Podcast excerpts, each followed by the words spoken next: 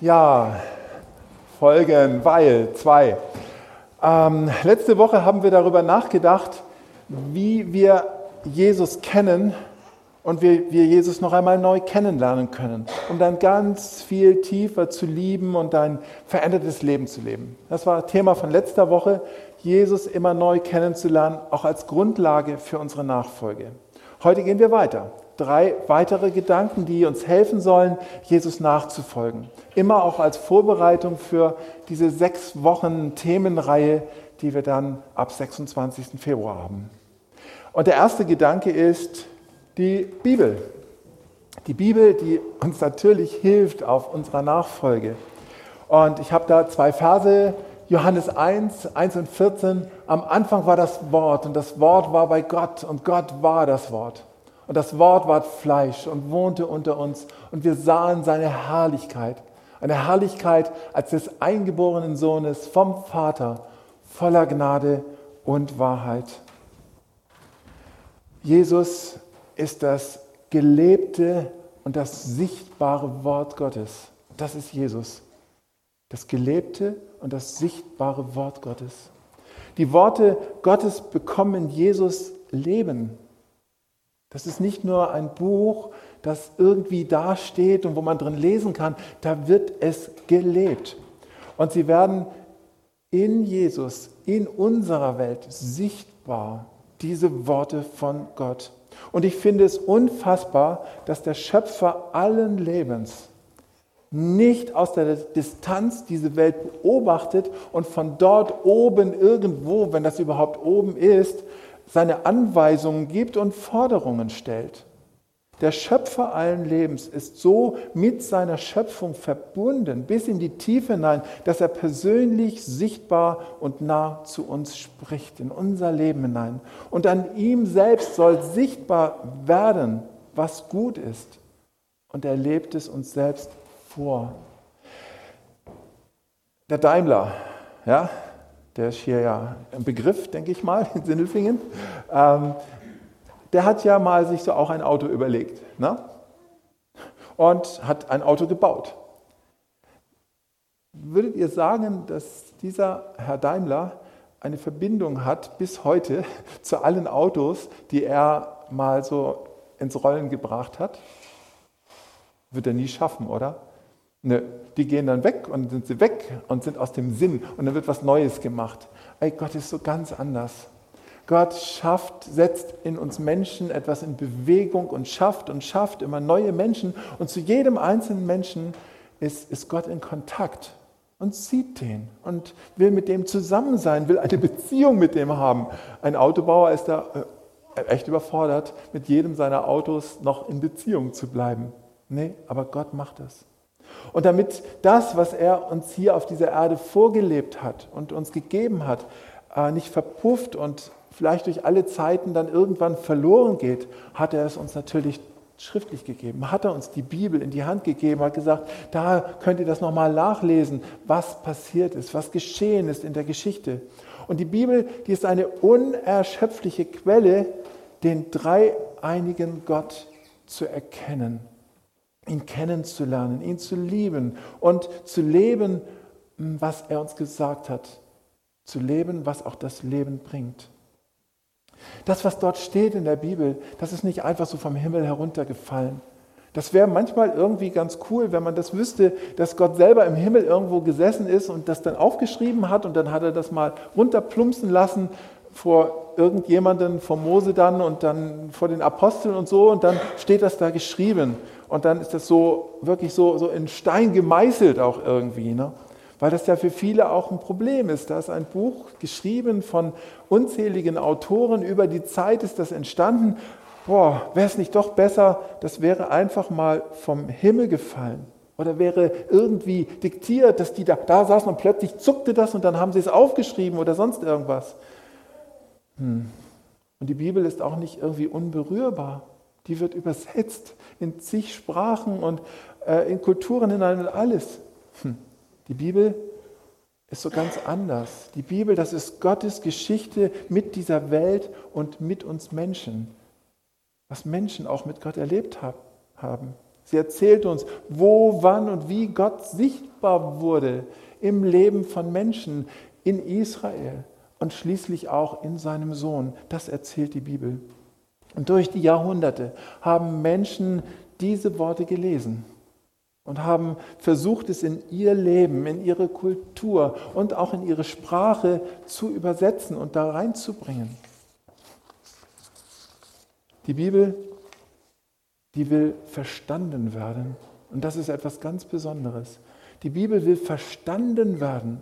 Und Gott will in ihr erkannt werden. Das heißt also, ich, ich muss da rein, und ich fand das super, Conny, wie du das erzählt hast, diese Verse zu meditieren, die wirklich sprechen zu lassen, zu graben, immer wieder neu, immer wieder hinzuhören, weil da eine Tiefe dahinter steckt, die beim ersten oberflächlichen Lesen von uns gar nicht erkannt wird.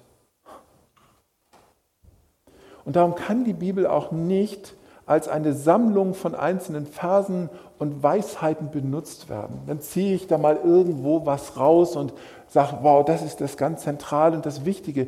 Die Bibel, die, die wird immer in ihrer Gesamtheit leuchten wollen.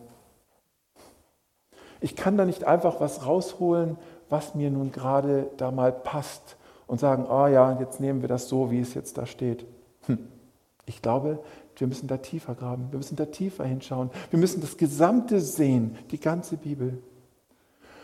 Oh, jetzt könnt ihr sagen, jetzt stellt er da was in Frage oder sowas. Nein, überhaupt nicht. Denn die Bibel ist von Gottes Geist durchweht und auch getrieben. Das ist nichts jetzt, wo Menschen sich da irgendwas überlegt haben. Nein, hinter all dem steht immer der Heilige Geist. 2. Petrus 1, 19 bis 21 umso fester haben wir das prophetische Wort. Und ihr tut gut daran, dass ihr darauf achtet, als auf ein Licht, das da scheint an einem dunklen Ort, bis der Tag anbricht und der Morgenstern aufgeht in euren Herzen. Und das sollt ihr vor allem wissen, dass keine Weissagung in der Schrift aus eigener Auslegung geschieht. Denn es ist noch nie eine Weissagung aus menschlichem Willen hervorgebracht worden sondern getrieben vom Heiligen Geist haben Menschen in Gottes Auftrag geredet. Das ist auch Zeugnis der Bibel. Ja, durch viele, viele Jahrhunderte, Jahrtausende geschrieben, von so vielen Menschen in so unterschiedlichen Situationen. Und man denkt, alles zusammengewürfelt und hier und da. Nein, da ist der Heilige Geist, der dahinter steht. Durchweht und getrieben vom Heiligen Geist. Und der Heilige Geist, er wird uns immer wieder auch erinnern an das, was gesagt wurde. Aber der Tröster, der Heilige Geist, den mein Vater senden wird in meinem Namen, der wird euch alles lehren und euch an alles erinnern, was ich euch gesagt habe. Ja, der Heilige Geist. Er ist das Zentrum auch hier in, in der Bibel, durch den offenbart wird, wo erinnert wird, wo wir dahin geführt werden zu den Worten von Jesus. Und wir stehen davor so oft vor der Bibel und fragen uns, Jesus, was heißt denn das? Und wie kriege ich das, was da steht, jetzt rein in mein Leben?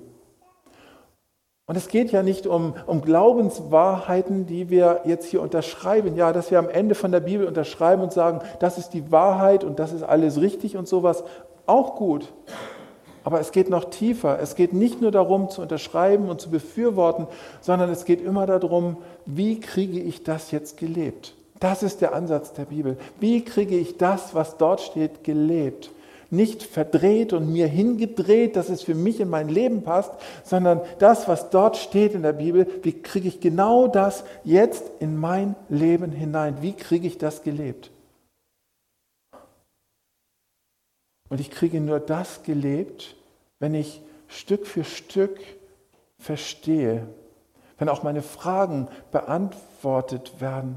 Warum ist das gut? Und wie kann ich denn das jetzt auch umsetzen und leben? Was steckt dahinter? Deswegen ja auch Gottesdienste, deswegen unterhalten wir uns um den Bibeltext, damit wir auf den Grund kommen, damit wir verstehen, was geht es denn eigentlich wirklich? Nicht nur Wort für Wort da irgendwie was, nein, was ist dahinter? Was ist Gottes guter Gedanke hinter diesem Wort, um es dann umzusetzen in das Leben? Ich folge Jesus, das heißt nicht, jetzt bekomme ich von Gott ein Paket und ich brauche nur jetzt Punkt für Punkt abzuarbeiten. Ja, wir fangen mal vorne an und dann arbeiten wir uns da durch, durch die Bibel und arbeiten das durch und versuchen das irgendwie umzusetzen.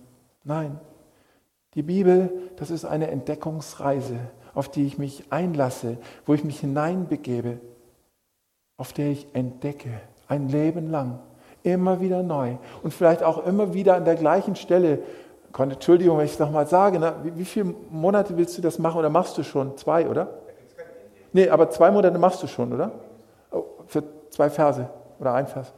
Boah, ist der Hammer. Ja? Und, und hat, hattet ihr den Eindruck, dass das langweilig ist bei ihm? Das ist brutal spannend. Ja?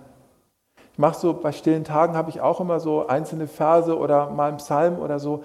Das ist aber nur, nur hm, eine Woche. Aber das geht weiter, es geht weiter und weiter, weil es spannend ist. Ich entdecke und ich bin unterwegs hier. Ich bin unterwegs mit dieser Bibel, in der Bibel.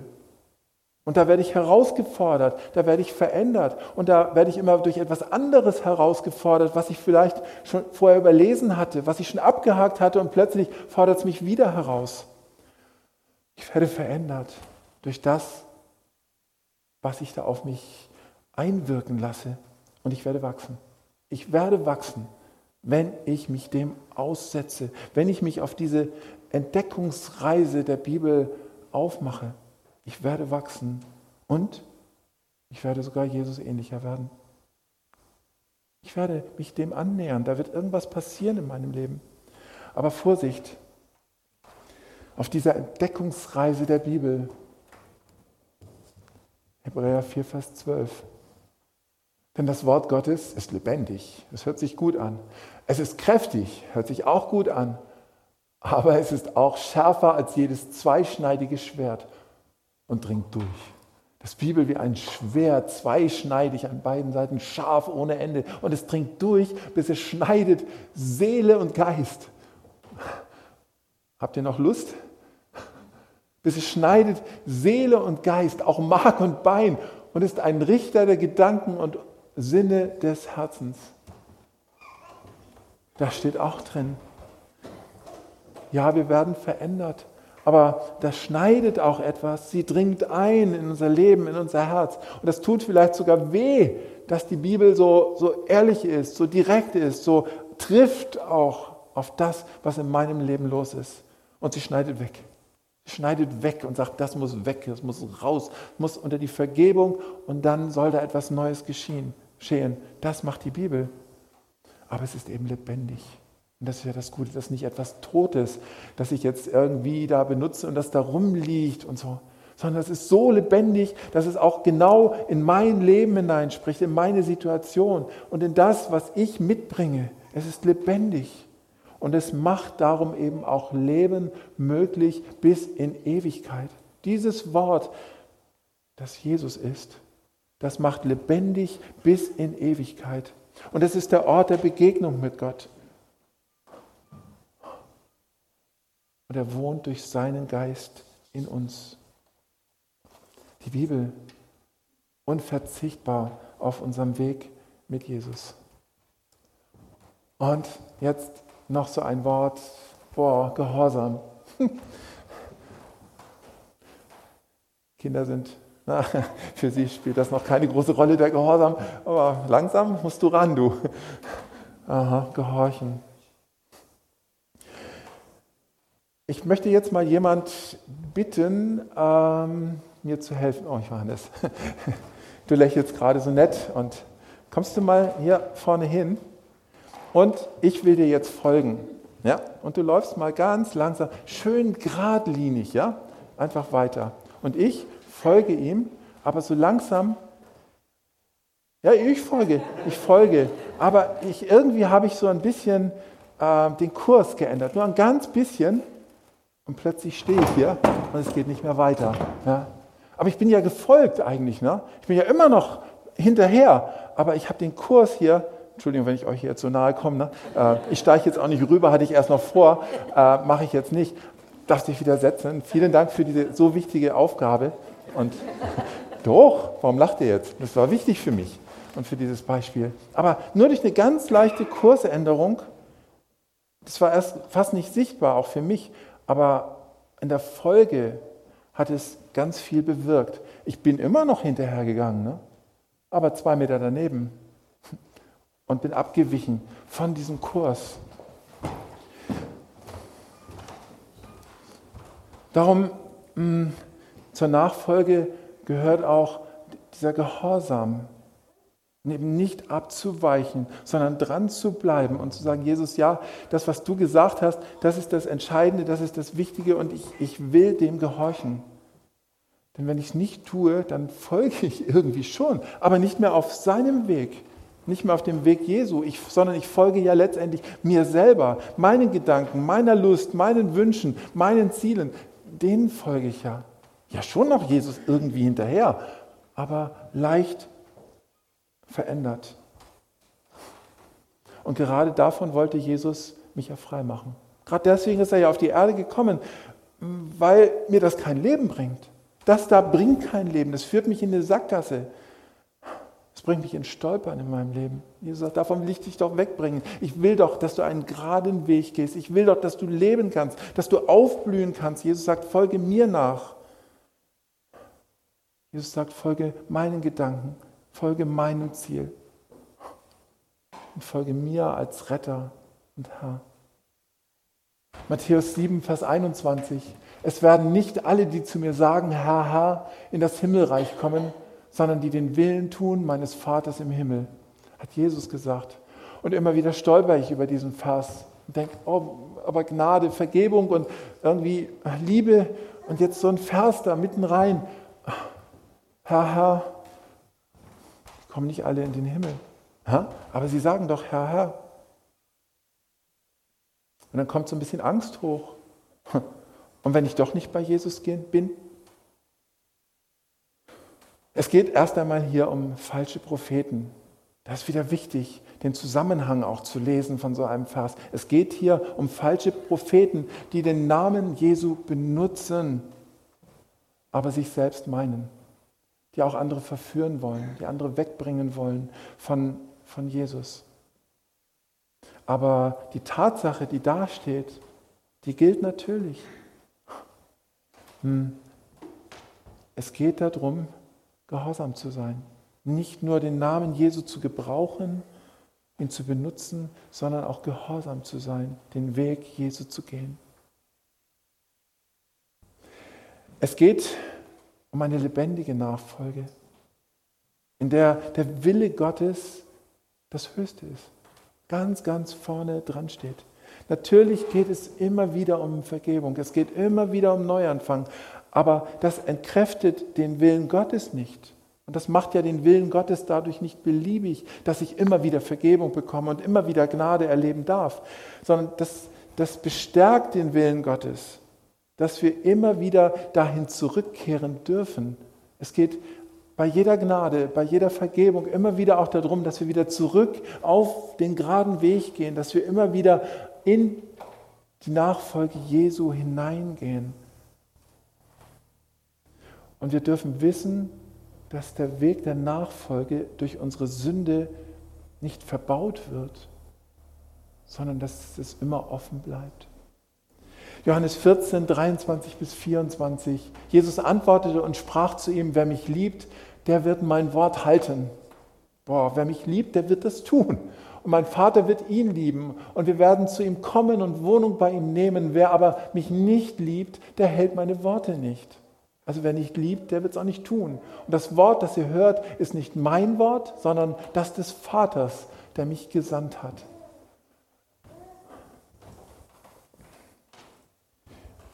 Jesus bringt es hier auf den Punkt, um was es denn eigentlich geht, auch bei dem Gehorsam. Es geht hier nicht um Pflicht oder Forderung, dass Jesus halt fordert, du musst das jetzt tun und du musst gehorsam sein und das ist deine Pflicht. Ich fordere das von dir, sondern in dem Ganzen ist dieses eine Wort so herausragend, es geht um gegenseitige Liebe. Gehorsam in unserer Nachfolge kommt immer aus der Liebe zum Vater heraus. Wenn wir nicht lieben, dann werden wir auch nicht wirklich von Herzen diesen Weg gehen, dann werden wir nicht gehorsam sein. Es kommt aus unserer Liebe zum Vater heraus. Ohne Liebe verlieren, verliert, Entschuldigung, verlieren Gottes Worte ihre Bedeutung für uns.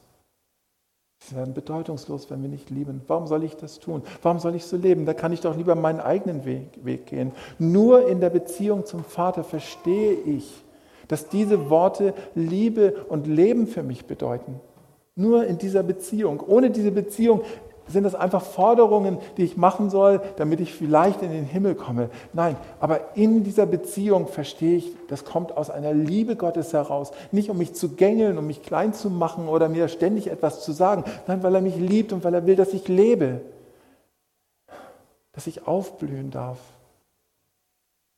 Alles, was in unseren Ohren bei Gehorsam vielleicht mitschwingt, hört sich und soll sich bei Jesus anders anhören. Wir kennen bedingungslosen Gehorsam. Wir kennen Befehlsverweigerung. Wir kennen auch Hierarchien, wo man gehorchen muss. Und ich habe mal den Begriff Gehorsam eingegeben, weil ich, äh, ihr könnt es gar nicht so gut sehen, ein, ein Bild suchte zu dem Thema Gehorsam. Wisst ihr was? Fast durchgängig. Das hier äh, kam da und äh, äh, war auch immer so dieses von oben herunter und sowas und so. Das kam bei Gehorsam, alles an Bildern. Das steckt ja auch in unseren Köpfen drin. Gehorsam, so muss das sein. Und da in unseren Bildern, die wir in unserem Kopf haben, geht es nicht um Liebe, da geht es auch nicht um Leben, sondern da geht es um Macht. Ja, um Macht, die ausgeübt wird. Und du musst das jetzt tun, weil ich das so will. Und da geht es um Unterwerfung. Das haben diese Bilder ausgedrückt. Johannes 15, Vers 16, nicht ihr habt mich erwählt, sondern ich habe euch erwählt und bestimmt, dass ihr hingeht und Frucht bringt und eure Frucht bleibt auf das, worum ihr den Vater bittet, in meinem Namen erst euch gebe. Der tiefste Wunsch unseres Vaters im Himmel ist, dass wir ein fruchtbares Leben führen dass aus unserem Leben etwas wachsen darf. Denkt an einen Apfelbaum. Ein Apfelbaum, der gepflanzt ist, der blüht auf und der reift und am Ende steht eine wunderbare Frucht, nämlich ein wunderbarer Apfel. Und so sieht Gott unser Leben. Das hat er mit unserem Leben vor und deswegen sagt er, geht diesen Weg mit mir, hört auf meine Worte, folgt Jesus nach. Wir sollen aufblühen wir sollen aufblühen mit unserem ganzen Leben. Wir sollen strahlen in dieser Gegenwart Gottes, in der Nachfolge, auch in diesem Gehorsam. Wir sollen strahlen und reifen. Und dann kommt die Frucht in unser Leben hinein. Das ist der Gedanke, der hinter diesem Begriff Gehorsam steht. Das hat Gott mit uns vor. Und wir schauen zurück und sehen, was Gott Gutes in unserem Leben hat wachsen lassen, wie er unsere Persönlichkeit vielleicht noch ein bisschen, aber so Stück für Stück verändert hat, wie unser Charakter sich verändert hat, wie unsere Beziehungen sich verändert haben, wie Menschen verändert wurden, auch durch uns und Hoffnung bekamen und leben und Menschen Jesus finden und Jesus folgen, auch durch unser eigenes Leben. Einen Apfelbaum pflanzt man nicht im Keller, im Dunkeln. Wohl dem, der nicht wandelt im Rat der Gottlosen, noch tritt auf den Weg der Sünder, noch sitzt, wo die Spötter sitzen, sondern hat Lust am Gesetz des Herrn und sinnt über seinem Gesetz Tag und Nacht. Der ist wie ein Baum, gepflanzt an den Wasserbächen, der seine Frucht bringt zu seiner Zeit und seine Blätter verwelken nicht. Und was er macht, das gerät wohl. Boah, das ist der Gedanke Gottes. Uns an einen fruchtbaren Ort zu versetzen, nämlich in die Nachfolge Jesu. Da ist die Quelle für das Leben. Er sagt, da wirst du wachsen, da wirst du reifen, da wird das Wunderbare für dich geschehen. Das bringt Leben, äh, Frucht in unser Leben. Eng dran an Jesus in unserer Nachfolge. Und drittens, Leben im Geist. Der dritte Gedanke dazu. Der Heilige Geist spielt eine so zentrale Rolle in unserem Leben. Jesus sagt zu seinen Jüngern, Johannes 16, Vers 7, aber ich sage euch die Wahrheit. Es ist gut für euch, dass ich weggehe. Boah, Jesus sagt, es ist gut, dass ich weggehe. Denn wenn ich nicht weggehe, kommt nicht der Tröster, sprich Heiliger Geist, kommt nicht zu euch. Wenn ich aber gehe, werde ich ihn, den Heiligen Geist, zu euch senden. Und da sagt Jesus, das ist etwas Gigantisches, das ist etwas Großartiges, dass der Heilige Geist kommt und deswegen muss ich weg ja, zum Vater. Aber ich schicke ihn euch. Und er kam ja auch, 40 Tage später. Jesus war durch den menschlichen Körper begrenzt. Er ist halt nur in Israel, Samaria und so, er ist herumgelaufen. Aber der Heilige Geist wohnt in allen, die Jesus vertrauen. Zu allen Zeiten, an allen Orten ist der Heilige Geist da präsent. Er ist die Kraft unserer Nachfolge. Er ist die Kraft, eigentlich der Motor, der uns bewegt. Philippa 2, Vers 13. Denn Gott ist, der in euch wirkt beides, das Wollen und das Vollbringen nach seinem Wohlgefallen. Gott ist, hier steht jetzt nicht der Heilige Geist, aber der Heilige Geist ist Gott und er gibt sich rein in unser Leben, der beides bewirkt, dass wir das wollen, dass wir das vollbringen können. Das tut er. Gott will der Motor sein durch seinen Geist in uns. Und Apostelgeschichte 1, Vers 8. Aber ihr werdet die Kraft des Heiligen Geistes empfangen der auf euch kommen wird und werdet meine Zeugen sein in Jerusalem und in ganz Judäa und Samarien und bis an das Ende der Erde. Die Kraft des Heiligen Geistes wird über euch kommen. Sie wird in euch wohnen. Da wird sie sein. Und gleich hinterher Epheser 3. Deshalb beuge ich meine Knie vor dem Vater, vor dem jedes Geschlecht im Himmel und auf Erden seinen Namen hat, dass er euch Kraft gebe, nach dem Reichtum seiner Herrlichkeit gestärkt zu werden durch seinen Geist an dem inwendigen Menschen, dass Christus durch den Glauben in euren Herzen wohne. Und ihr seid in der Liebe eingewurzelt, gewurzelt und gegründet. Wieder der Heilige Geist, die Kraft, die in uns wirkt, die in uns drin ist. Mit dem Heiligen Geist geht meine Nachfolge über meine menschlichen Möglichkeiten hinaus. Wenn wir wollen, kriegen wir ja ganz viel hin. Ja, wir haben ja auch Kraft. Irgendwann wird sie schwächer, aber wir haben doch auch Kraft. Wir können uns auch zusammenreißen. Wir können auch geistliche Übungen trainieren. Wir können auch asketisch leben und wir können alles für Jesus geben. Wir können auch von uns. Ja, das ist schon drin in uns. Das ist gut aber das sind unsere menschlichen Möglichkeiten, unsere menschlichen Ressourcen und Begrenzungen, in denen wir Gott dienen. Gott will mehr. Gott will diese Kraft sein. Er will Tieferes in uns machen. Und dann noch Johannes 14, Vers 12. Wahrlich, wahrlich, ich sage euch, wer an mich glaubt, der wird die Werke auch tun, die ich tue. Und wird größere als diese tun denn ich gehe zum Vater. Und dann sagt, kommt danach, was ihr bitten werdet in meinem Namen, das will ich tun. Oh, Gott hat noch viel Größeres vor. Wir werden tun, was Jesus tut, aber wir werden noch Größeres als er tun. Wodurch denn? Durch diese Kraft des Heiligen Geistes. Es wird nie losgelöst sein von Gott, sondern dies wird in diesem Beziehungsgeflecht mit Gott, in Gott, in der Mitte Vater, Sohn und Heiliger Geist, da in der Mitte, da wird das geschehen in, unser in unserem Leben. Die Frucht, die auf unserer Nachfolge wächst, ist aus der Kraft des Heiligen Geistes heraus. Und ich stelle mir ein Auto vor, ich komme wirklich zum Schluss. Ich stelle mir ein Auto vor, das, das unten für jeden Mitfahrer zwei Löcher hat, durch die wir dann unsere Füße stecken können und dann auf die Straße stellen und dann mal los. Ja, seid froh, wenn ihr viele Kinder habt, die ihr dann ordentlich dann da hinten treten können. Ne? Ja, ist doch auch eine Möglichkeit, um sich fortzubewegen. Super, oder? Motor ist da, Benzin, alles ist da. Ähm, wir sind dann nicht Mitfahrer, sondern wir sind dann Mitläufer. Ich fand das sehr interessant, der Gedanke. Wir sind dann Mitläufer.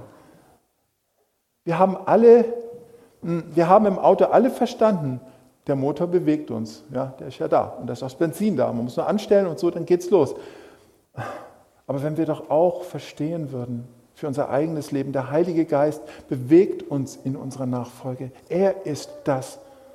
So gut haben wir das bei Jesus, dass er diese Kraft durch seinen Geist in uns ist. Sprich mit Jesus darüber, mit, aus welcher Kraft du nachfolgen willst. Sag Jesus das, ich möchte das aus deiner Kraft tun. Zeig mir, wie das gehen kann. Öffne dein Herz für diesen Geist Gottes und sag, ich will nicht strampeln. Ich will erfüllt sein von dir und deinem Geist. Lass ihn dein Herz reinigen, zeige ihm die verborgenen Orte, damit seine Kraft dich durchdringt und antreibt. Amen. Lass uns beten. Jesus, ich danke dir, dass wir dir nachfolgen dürfen. Und ich wünsche mir, dass das aus einer Liebe heraus zum Vater, zu dir, zum Heiligen Geist ist. Aus Liebe. Dass diese Liebe immer mehr wächst. Und dass du mit deiner Kraft durch deinen Geist in uns mächtig wirst und dass du Großes und Größeres tust. Das wünsche ich mir für uns alle miteinander als Gemeinde. Amen.